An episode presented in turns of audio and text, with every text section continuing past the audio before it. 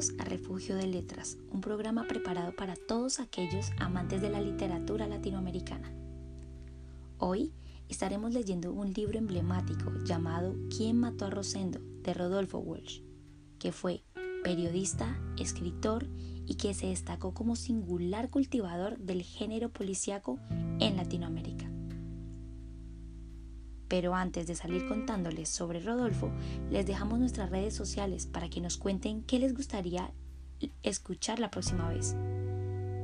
En Instagram nos puedes encontrar como Refugio de Letras y en Twitter arroba Refugio de Letras. Rodolfo Walsh nació el 9 de enero de 1927 en un pequeño pueblo de la provincia de Río Negro. Desde muy chico llegó a Buenos Aires para estudiar en el colegio secundario. Luego comenzó a estudiar letras en la Universidad Nacional de La Plata.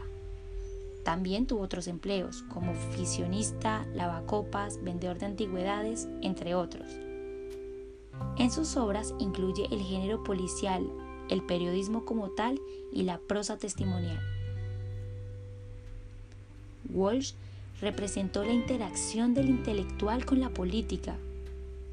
Ante la censura del golpe cívico-militar de 1976, él creó la agencia de noticias clandestina llamada Ancla, una cadena informativa que emitía más de 200 cables diarios que circulaban de mano en mano.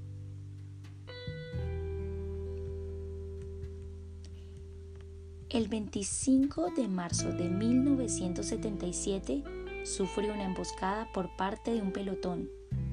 Como militar revolucionario se resistió, hirió, pero fue herido. Su cuerpo nunca apareció. El día anterior había escrito la carta abierta de la Junta Militar. Uno de sus grandes relatos, como les contamos, y a todos los que nos encanta el periodismo de investigación fue este, ¿Quién mató a Rosendo? que narra el homicidio de Rosendo García, que ocurrió la noche del viernes 13 de mayo de 1966 en la confitería La Real Avellaneda en la Gran Buenos Aires.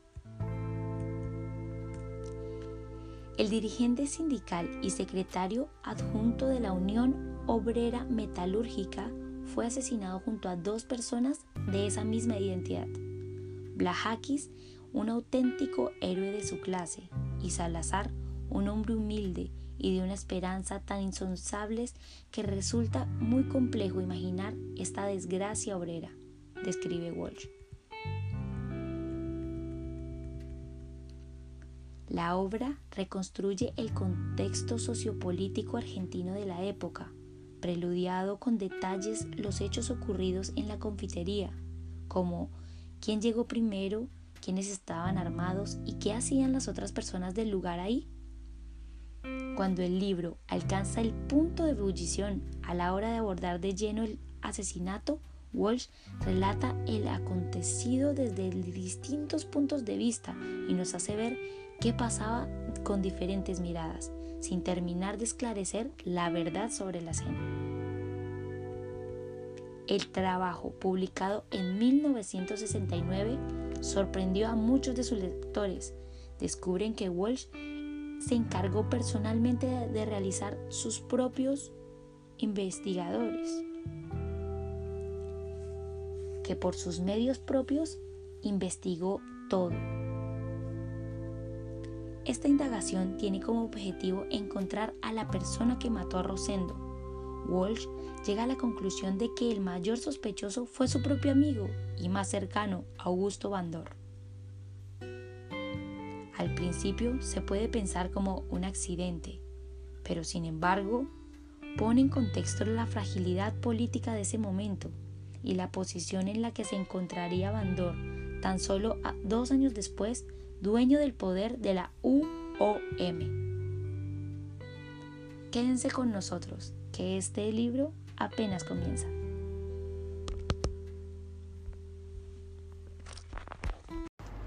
Noticia preliminar. Este libro fue inicialmente una serie de notas publicadas en el semanario CGT a mediados de 1968. desempeñó cierto papel que no exagero, en la batalla entablada por la CGT rebelde contra el bandorismo. Su tema superficial es la muerte del simpático matón y capitalista de juego que se llamó Rosendo García. Su tema profundo es el drama del sindicalismo peronista a partir de 1955. Sus destinatarios naturales son los trabajadores de mi país. La publicitada carrera de los dirigentes gremiales, cuyo arquetipo es Bandor, tiene su contrafigura en la lucha desgarradora que durante más de una década han librado en la sombra centenares de militares obreros. A ellos, a su memoria, a su promesa, debe este libro más de la mitad de su existencia. En el llamado tiroteo de la Real de Avellaneda, en mayo de 1966, resultó asesinado alguien mucho más valioso que Rosendo. Ese hombre, el griego Balajakis, era un auténtico héroe de su clase. A mansalva fue variado otro hombre, Salazar, cuya humildad y cuya desesperanza eran tan insondables que resultaba como un espejo de desgracia obrera. Para los diarios, para la policía, para los jueces, esta gente no tiene historia, sino que tiene prontuario. No los conocen los escritores ni los poetas. La justicia y el honor que se les debe no caben en estas líneas. Algún día, sin embargo, resplandecerá la hermosura de sus hechos y la de tantos otros, ignorados, perseguidos y rebeldes hasta el fin. La publicación de mis notas en CGT mereció algunas objeciones, en particular de ciertos intelectuales vinculados al peronismo. Existía, según ellos, el peligro de que la denuncia contra un sector sindical fuese instrumentada por la propaganda del régimen contra todo el movimiento obrero. Se mencionaban precedentes. Cinco días después del episodio de Avellaneda, la prensa había publicado un editorial titulado, entre comillas, entre ellos, que exhalaba ese odio inconfundible, a veces cómico, que profesa contra la clase trabajadora en general toda una cadena de editoriales posteriores, entre los que pueden señalarse los de 17 de mayo de, 1967 y 20 de marzo de 1968. Reflejaron la inquietud del diario ante el destacamiento del proceso judicial y su aparente deseo de que se llegara a esclarecer la verdad y sancionar a los culpables. Me encontraba pues en peligro de coincidir con la prensa, cosa grave. Supongo que los hechos ulteriores habían disipado ese temor. Bastó que esta investigación efectivamente aclarara lo sucedido para que la avidez de la justicia de la prensa se aplacara y el editorialista se dedicase a la lucha contra la garrapata y la vinchuca, o graves reflexiones sobre 12 hombres para colocar un foco, cuando alcanzan 300 tontos para escribir un diario. El silencio que rodeó esta campaña prueba que el interés real de ese periodismo era mantener el misterio que borraba las diferencias entre ellos. Cuando resultó que entre ellos no estaban solamente algunos dirigentes gremiales adictos a la tiranía dispuesta, sino la policía, los jueces, el régimen entero. El desagradable asunto volvió de archivo. Quedaban todavía una punta de objeción que se expresaba así. Bandor con sus errores y sus culpas, era de todas maneras un dirigente obrero. El tiroteo de la Real, un episodio desgraciado. Si alguien quiere leer este libro como una simple novela policial, es cosa suya. Yo no creo que un episodio tan complejo como la masacre de Villaneda ocurra por casualidad. Pudo no suceder, pero al suceder actuaron todos o casi todos los factores que configuran el bandorismo. La organización Gangestir el, el macartismo, el oportunismo literal que permite eliminar el propio bando al caudillo en ascenso, la negociación de la impunidad en cada uno de los niveles del régimen, el silencio del grupo solo quebrado por conflictos de intereses, el aprovechamiento del episodio para aplastar a la fracción sindical adversa. Y sobre todo la identidad del grupo atacado, compuesto por auténticos militantes de base. El asesinato de Brajakis y Salazar adquiere entonces una singular coherencia con los despidos de activistas de las fábricas concertados entre la Unión Obrera Metalúrgica y las cámaras empresarias, con la quiniela organizada y los negocios de venta de chatarra que los patrones facilitan a los dirigentes dóciles, con el cierre de empresas pactado mediante la compra de comisiones internas, con las elecciones fraguadas o suspendidas en complicidad con la Secretaría de Trabajo. El bandorismo aparece así en su luz verdadera de instrumento de la oligarquía en la clase obrera, a la que solo por candor o mala fe puede afirmarse que representa de algún modo.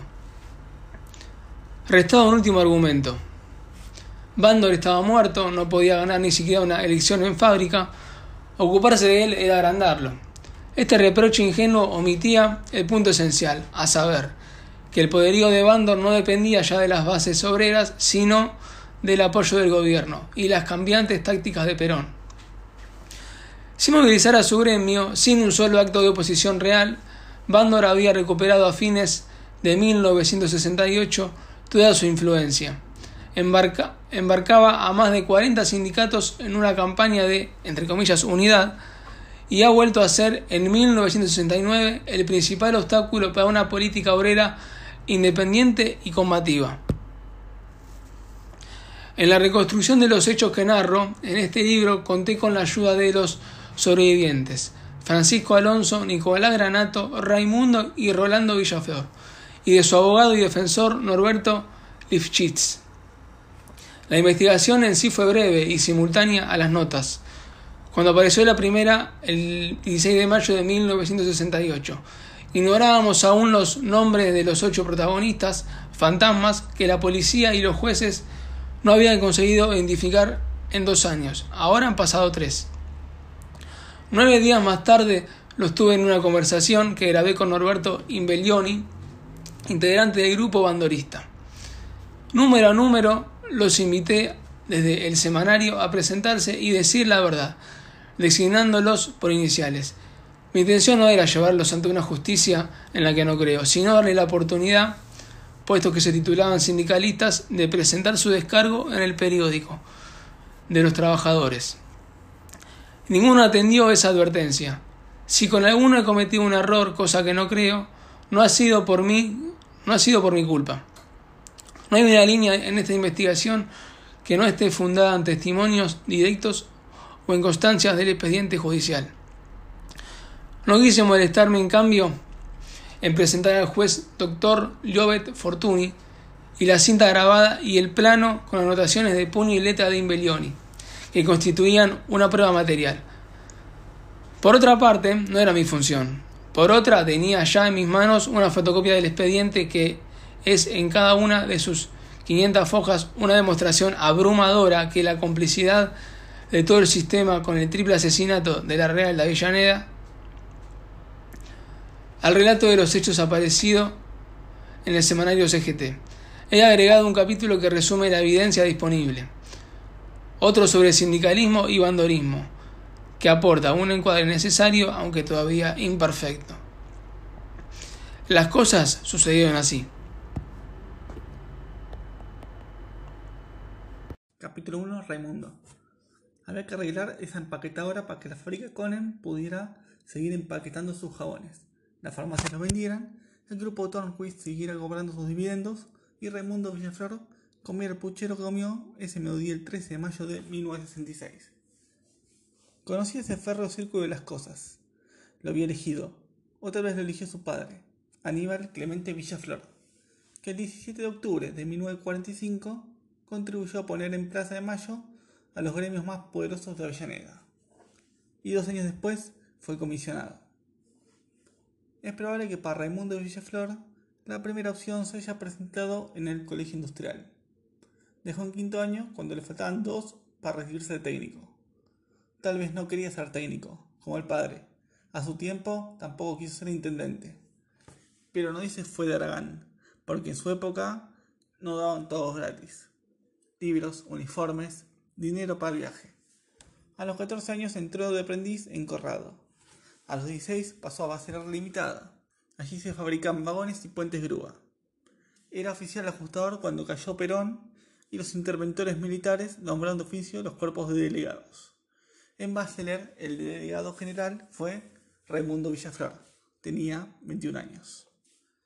Como era tan pibe y tenía antigüedad, pensaron que no me iba a meter en nada. Entonces organicé el taller y les hice una huelga. En la casa de, calle Pasteur al 600, este viernes 13, Raimundo Villaflor terminó de almorzar. Tenía 11 años más, su mujer Alicia lavaba los platos, su hija Chela estaba en el colegio. Echó un vistazo al diario. Parece, que ese día no hubiera cambiado el de hoy. 300 ataques aéreos a Vietnam, aumento de las tarifas telefónicas, huelga en Tucumán, la construcción del Chocón. El presidente Iria viajaba a Chubut. El futuro presidente Onganía iba a casa de Entre Ríos. El dólar bordeó los 190 pesos y la temperatura medía 15 grados. ¿Sabe usted cuántos generales hay en el ejército argentino? Preguntaba en Washington el, señor, el senador Fulbright, presidente de la Comisión de Relaciones Exteriores del Senado. No, señor, respondía el secretario de Defensa, Robert McNamara. Se informa que hay más de generales en el ejército argentino que en el norteamericano. ¿Es posible? Supongo que sí, pues está fuera de cuestión, señor presidente. Habiendo tantos generales, Raimundo Villaflor no conocía a ninguno, el secretario general Gallo le habló una vez por teléfono. Me dijo que levantara el paro y si no, toda la comisión y yo a la cabeza estábamos todos presos. Le dije que si quería levantar el paro, que viniera él. Me dijo que nos presentáramos inmediatamente al sindicato. Entonces fue la comisión patronal y fuimos nosotros por separado. No quisimos ir en el mismo camión. Allá nos presentaron y enseguida nos enviaron a apurar. No sé. Un capitán gritaba que daba miedo. Villaflor agrandado gritó más que él. Que sí, él está acostumbrado a mandar los cuarteles, que nosotros no íbamos a mandar, y que nosotros no nos iban a manosear. Ningún general, ni coronel, ni lo que fuera, porque nosotros éramos trabajadores y nos tenían que respetar. Que si los patrones querían levantar el paro, que paguen las quincenas atrasadas, porque esa era la causa del paro, y que además él podía gritar y darse el lujo de decir las cosas estaba diciendo porque él no sabía lo que era el trabajo. Se quedó sin palabras y si la ganamos. No, si la ganamos. Pero después vino la del 56 la gran huelga metalúrgica. Pero la gente estaba encajonada, quería agarrar. Se reunieron los personales y todos los personales decidieron ir a la huelga. Pero después en los congresos había delegados en las fábricas grandes que quería aflorar. Uno de estos delegados de fábricas grandes al Congreso de la Unión fue fue la seccional de Avellaneda era un orador fogoso de actitudes tibias o prudentes. Hacía sus primeras armas sindicales, representaba a Siam, se llamaba Rosendo García Villaflor. Casi no se acuerda de él. En mitad del congreso se presentaban dos camiones de la policía y el ejército con un comandante al frente que nos venía a prepiar. Bueno, como siempre, el tipo se creía que estaba en el cuartel y amenazaba con corrernos a, a tiros encarnarnos y pelarnos. Hasta que nos faltó uno que le dijo, ¿por qué no se va la puta que lo parió? Y entró todos. Andate, carnicero. Dijo un tal por cual y se tuvo que ir. Tenía que irse a matarnos a todos. Pero en prisión les quedó a algunos y empezaron a exponer posiciones que no eran las que habían decidido los personales. Y a buscar pretextos sobre huelgas de brazos caídos. Que había leyes que nos protegían y patatín patatán. Se había cagado Entonces saltamos mucho en los talleres chicos, le dijimos que ahí no era cuestión de exponer el miedo que le había entrado, sino que le habían decidido los personales. Se votó por la huelga general y peleamos. Nos mantuvimos 45 días. Si dicen que Bandor, por aquí en Avellaneda, Bandor era desconocido. Al principio Rosendo casi no lo conocía nadie. Aquí lo que hicieron la huelga general fueron Curra, Bellón, Álvarez, el finado Fernández, Rincón, y Sotti, casi toda esa gente que ha desaparecido. Cuando se formó el comité de huelga de 30 miembros, Raimundo era el más joven. Le tocó el enlace con la fábrica más fácil, la Ferrum, que estaba al lado de Gendarmería, además del Tamet Sánchez y Gourmendi Galvez. La policía lo buscó, pero nadie sospechaba de ese muchacho que andaba por ahí, con la campera en la mano, comiendo una manzana. El que se dio cuenta fue el oficial Plomer y de la segunda Lanús. La llenó de la casa, pero estaba en y cuando lo buscó en Docsud estaban Verastegui. Al final cayeron todos menos él. Me acuerdo que fue en la calle Catamarca de Lanús Este, éramos 21, 29 miembros del plenario.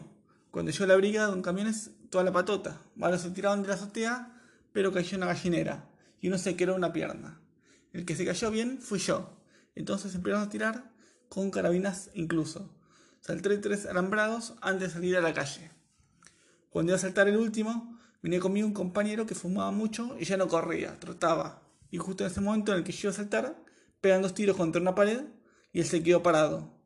Pero yo salté, corrí un tranvía y lo agarré. Aunque iba con los nueve puntos, me saqué la campera y volví. Lo estaban subiendo al camión policial. La gente se amontonaba y la policía dijo que eran ladrones, una banda de 29 ladrones. Entonces ellos gritaban, no somos ladrones, somos obreros, pero igual lo llevaron. El comité de huelga, la llenera había quedado producido ese muchacho que es estatura media y todos oscuros, ojos oscuros. 14 días incomunicado en Lanús, eran los días de 40, 40 grados de calor, perdí 7 kilos en el calabozo ese. 10 días en cuando el oficial de me la libertad me dijo, espero no verlos más por acá. Y yo le dije, en cada huelga que ya nos va a ver, encontrar siempre. ¿Habría valido la pena? Raimundo Villaflor se despidió de su mujer. Recogió bolsol con el paquete de sándwich. A las dos entraba la Cone y hacía ocho horas seguidas. Caminó hasta la avenida Mitre donde tomó el 8, la Colorada, que lo dejaría en Piñeiro, enfrente de la lanera.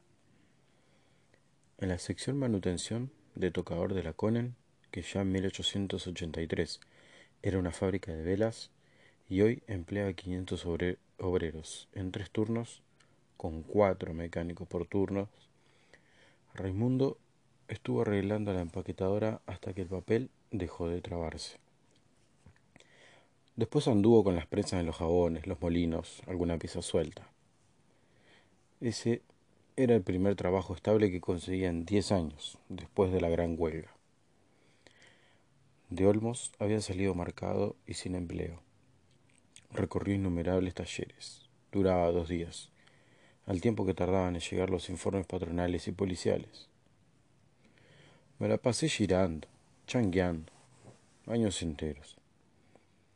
Esto es terrible para un hombre con oficio que sabe desempeñarse en cualquier máquina, el torno, la limadora, el cepillo, la fresa. Después que se perdió la huelga, los patrones echaban cualquier cantidad de gente. Se daban el lujo de seleccionar, exigían el certificado. Yo era nuevo en esa época, no sabía el asunto del certificado falso y todas esas cosas. Era un continuo girar de montones de gente. No nos daban trabajo, nos perseguían. Jamás podíamos hacer pie. Y algunos nos poníamos en evidencia, como luchadores apenas entrábamos. Eran esos berretines, esa falta de experiencia que tienen los hombres, que estaban calientes y seguían calientes nomás. No se enfriaba nunca la cosa. Con el paso del tiempo empezó a durar dos o tres meses en cada trabajo. Los informes demoraban más a donde nunca pudo volver fue al sindicato. Parece increíble, pero ahí nos persiguieron más que los patrones. Ninguno de los que dirigimos aquella huelga en Avellaneda pudimos resolver el sindicato. No pudimos volver. Se convirtió en una mafia.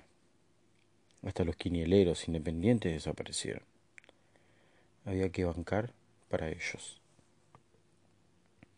Los dirigentes hacían negocio de chatarra con los patrones, con el argumento del comunismo, expulsaban del sindicato y las empresas a los obreros combativos. Amasaban fortunas, se rodeaban de matones a sueldo. Entonces sí, oímos hablar de Bandor. Cerrada la vida gremial, Raimundo siguió en la militancia política. En 1958 conoció a un hombre corpulento, risueño, miope, que usaba un enorme sombrero, objeto de incansable cariño. Necesitaba ser llamado por muchos hombres el viejo, Mingo, el griego, o químico. Su nombre verdadero era Domingo Blajakis y fue uno de los muertos olvidados esa noche. Es incalculable la influencia que ejerció en el Raimundo y sus amigos. ¿Por qué no sacó todos esos retines que teníamos? De ser peronistas por el hecho de serlo y no comprender que el peronismo es un movimiento parecido al de, al de otros pueblos que luchan por su liberación. Él no. Él siempre fue un revolucionario. Siempre tuvo una concepción del destino de la clase trabajadora. Él nos los explicó en causas en las que estábamos derrotados. El papel del imperialismo, el papel de la oligarquía y el papel de la, de la burocracia en el peronismo. Esos recitadores de los días de, de la fiesta. Aprendimos lo que significaban los movimientos de liberación en el resto del mundo y por qué nosotros teníamos que desembocar en un movimiento de liberación. Una vez que se abraza la concepción revolucionaria, ya no se abandona más. Vivieron el proceso duramente, los pactos, las elecciones, las crisis, las defecciones imperdonables. Las traiciones dobles, porque nosotros nos concebimos que hombres que llegaron a, posiciones dirigentes como luchadores con banderas políticas como Andor después se, se burocraticen y cambien esas banderas por el sindicalismo y el acomodo. Ahí empezaba la postración del movimiento, la tradición declarada, la podredumbre de la burocracia, la quiebra total de la solidaridad. En Misiones no se levantaba la cosecha de yerba. En Tucumán estaban pasando hambre, pesaban las ollas populares, y no había el menor síntoma de sensibilidad hacia eso. Al contrario, si los tucumanos adoptaban una forma de lucha más radical, estos decían que eran frentistas, que eran comunistas. Ahora le iban de Mahatma Gandhi, de los movimientos de liberación, ni hablar.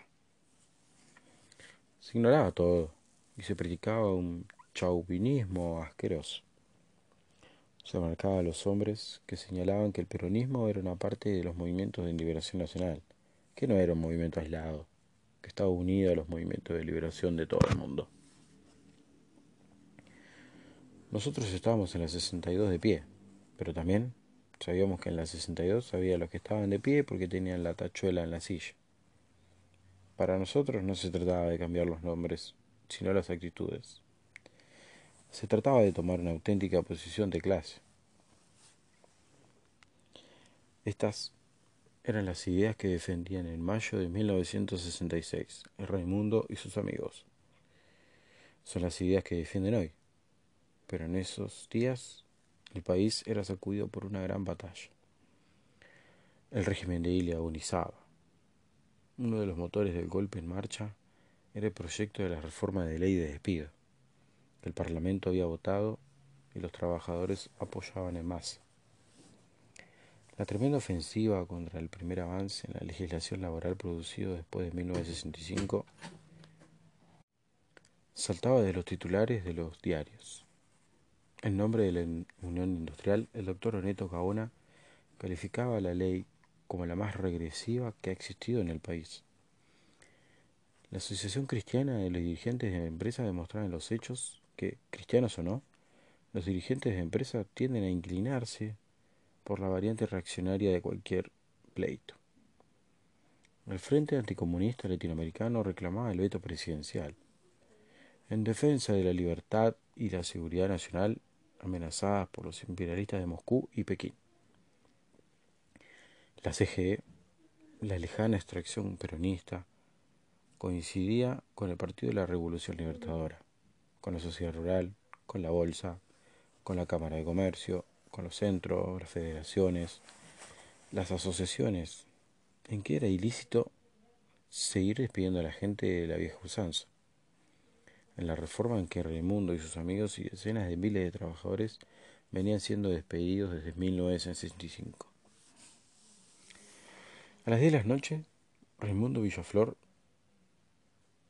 se limpió las manos engrasadas, cambió el mono por un traje a rayas, salió a encontrarse con Rolando, con Brajakis, con cuatro miembros más de su grupo, de militantes que precisamente estaban organizando un acto de apoyo a los cañoneros tucumanos y a la reforma de la ley 17.229. Se topó con ellos en la esquina del Automóvil Club. Caminaron por Mitre, que, según explicó dos horas después el parte policial, es una arteria altamente comercial en lo más céntrico de la población, por donde circulan varias líneas de colectivo de transporte de pasajeros que enlazan este partido con la capital federal y poblaciones aledañas, tanto de ida como de vuelta, lo que hay que sumar a la de los vehículos particulares. Entre los que se contaron esa noche, los del dirigente Bandor, el dirigente Iseta, el dirigente Castillo, el dirigente Safi y una veintena más de dirigentes motorizados, relucientes y bien vestidos, que comieron pollo en el Roma y tomaron whisky en la Real, sin contar al finadito Rosendo.